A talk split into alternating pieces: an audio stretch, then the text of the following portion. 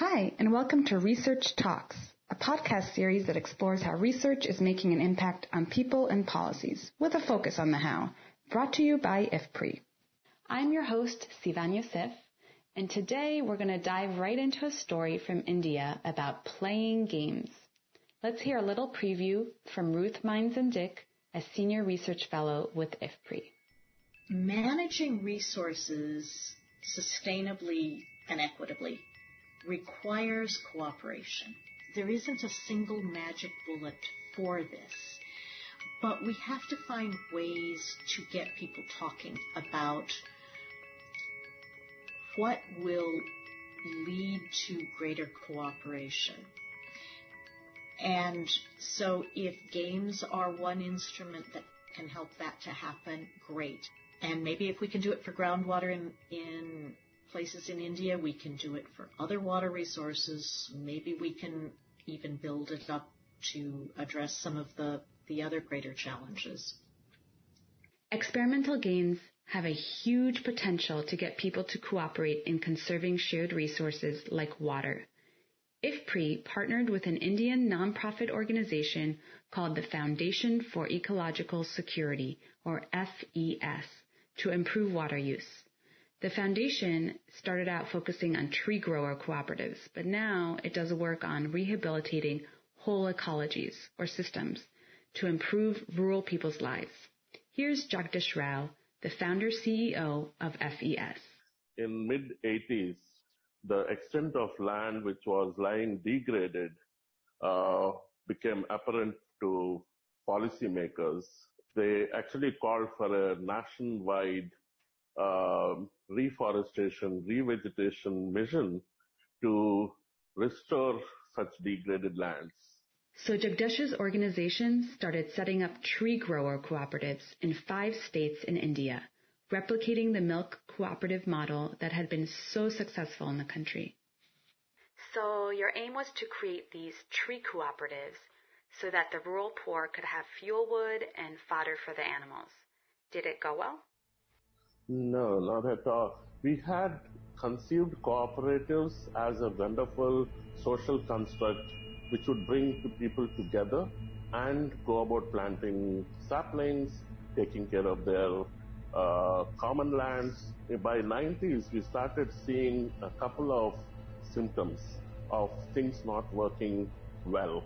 The very people whom we wanted to serve, the very poor people, women, pastoralists, livestock keepers, they were being somehow kept aside. They were not included in these cooperatives. The cooperatives were also promoting a business model for recovering land, whereby firewood was suddenly up for sale.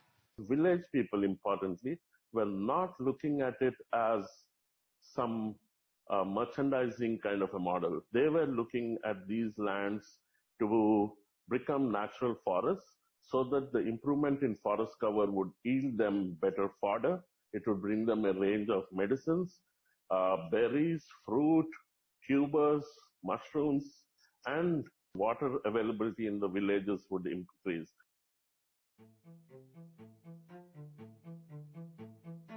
We were making serious mistakes, some millions of dollars of mistakes by our very design we were disenfranchising about half of the village. We were only looking at trees and not other elements of the ecosystem like the birds and butterflies and flows of water and insects and so on.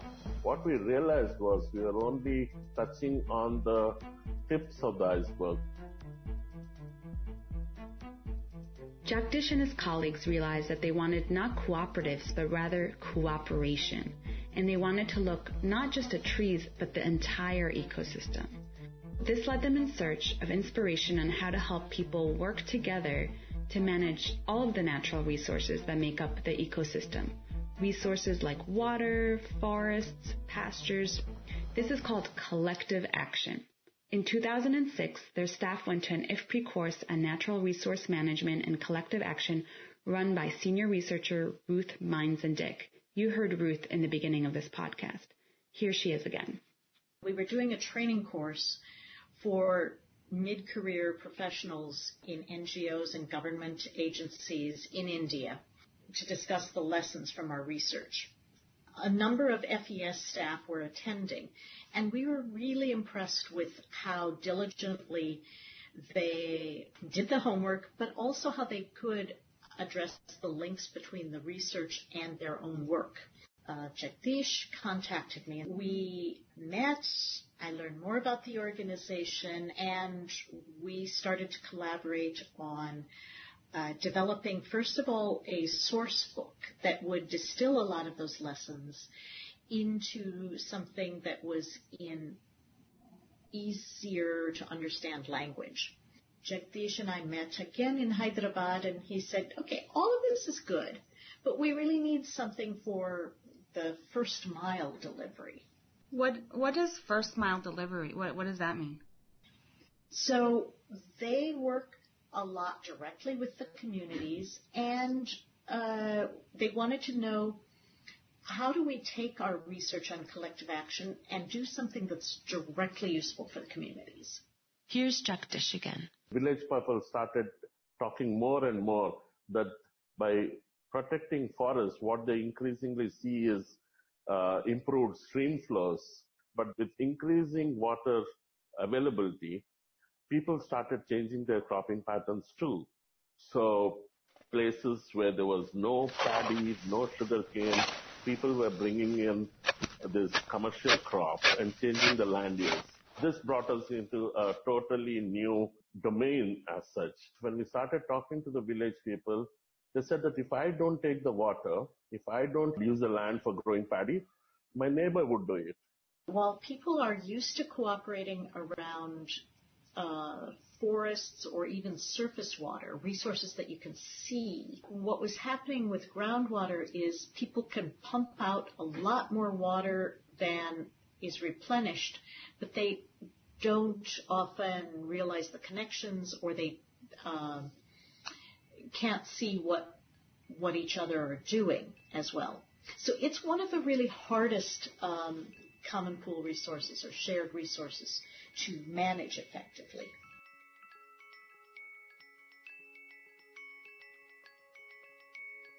So, Ruth, you and Jagdish are talking, and he's basically proposing that you apply all of your research on collective action and you work directly with communities on this groundwater puzzle. What was your reaction? Very intrigued. Um, I got into this field because I wanted to make a difference for communities, but it's also a big challenge because I knew that groundwater is really a difficult um, nut to crack. There, there was growing amount of work of using experimental games to measure people's likelihood of cooperating. And some friends of mine, Juan Camilo Cardenas and Marco Janssen in particular, had been doing, uh, using these games and noticing that after they did these games, sometimes there was a higher uh, degree of cooperation. So we decided to test whether those games could be used as an intervention in the communities. Had you ever used a game before in your research? No, I actually hadn't. I thought it could actually be a useful tool. And it's also a lot more fun and engaging than just lecturing people. So Marco Janssen of Arizona State University designed a groundwater game and we piloted it in Andhra Pradesh.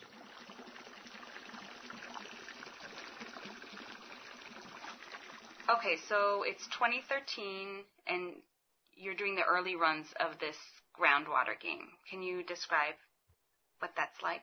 I think the first time we used a, a schoolhouse, and then the second time we uh, tried it out under a great big banyan tree, and uh, that was my favorite. It's you know beautiful place, people are in the shade. We got a group of five women together and a group of five men uh, just laid out the game, showed them what was going on, and then uh, played it with them. The game goes like this. People are given the choice between crop A, which doesn't use up much water, but gives you a lower financial return, so less profit, and crop B, which uses up a lot of water, but also gives you a higher financial return, so more money. So if everybody takes crop A, the water table is very sustainable. If everybody takes crop B, the water's gone in, I think it's four rounds.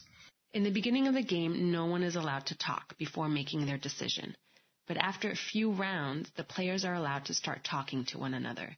And then they decide again in secret which crop they will each plant. People really got into it, and even though we called it crop A and crop B, they would start saying, "Oh, this is paddy," and um, you know, they they were really relating it to their own situation. This year, I need uh, I need a lot of money because I'm marrying my daughter off, and um, or sometimes when the water table was getting really low, some people said, "Well, I won't grow a crop at all so that the water table can recover."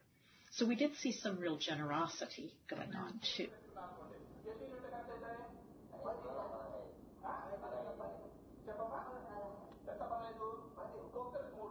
So, what were the results? So we analyzed it. Uh, we played the games one year, and then we went back again to the same communities the second uh, a second year because they had played it before. We did tend to get higher degrees of cooperation.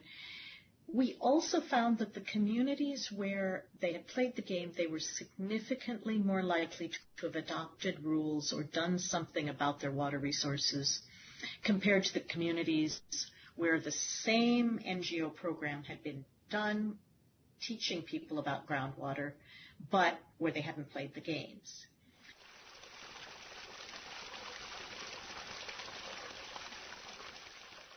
So were you surprised by these results? There were a couple of surprises. Um, the first year, we found that women actually were more likely to choose the water consumptive crop than men. And that's not what we had expected. And it was because we had designed the game only about irrigation. And so I was at uh, one of the times that a woman, an older woman, said, "But if we, if the water goes down, we won't have um, drinking water." And the other woman said, "No, no, no, no. This is you're not supposed to think about this. This is just about the uh, about the irrigation." The other reason why we think women may have played the chosen the more water consumptive crop was that people weren't supposed to leave the game until either they had gone through all the rounds of it or the water table was depleted. And again, one of the women in uh, one of the sessions we overheard saying, okay, okay, we get it. We need to go home and cook lunch. Uh, so let's let's all choose the water consumptive crop so that we can get you know deplete the groundwater and we can all go home which taught a really, really important lesson that you have to be very respectful of people's time. Now, Jagdish. Systems thinking is very, very uh, commonsensical in villages. They connect one to the other. So I wasn't surprised about the outcome. I was curious whether the game would unfold and it would yield the results or not. It turned out that actually the experimental game really brought about some kind of a interactive conversation between um, villages who would otherwise not at all talk about groundwater. The communities themselves also ended up changing the game. They themselves have come up with ideas like, why don't we change the crops, which are from excessive water demanding to somewhat less water demanding? How about changing the spacing between the rows in the way they plant? The other big thing that they said was, look, you have the same uh, uh, recharge every year, but we know that's not the case. Some years there's good rainfall and there's a lot of recharge, and other years there's there's uh, low rainfall. And so we said, fair enough, we can we can change that. So we could make the recharge be random. And the way we did that was we, um, you know, roll of the dice, and then based on which, uh, you know, what came up on the dice, there would that would affect the amount of recharge. To sort of make it a little bit more interesting, we said, okay, well, it can't be somebody who's playing the game who rolls the dice, so we've got to have an outsider. And often they chose a little kid to be the rain god. we have this great video of the uh, players, this old man um, bowing down and salaming the uh, the rain god as this little boy uh, rolls the dice. And, you know, but that illustrates why the games were really good because people had fun with them.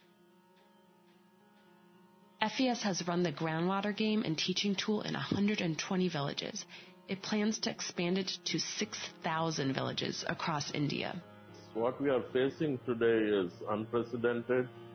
It's uh, calamitous, the kind of water scarcities, uh, diseases, unless we start looking at, at issues which are not only on increasing the availability side, but seriously questioning our consumption patterns, that's the need of the day.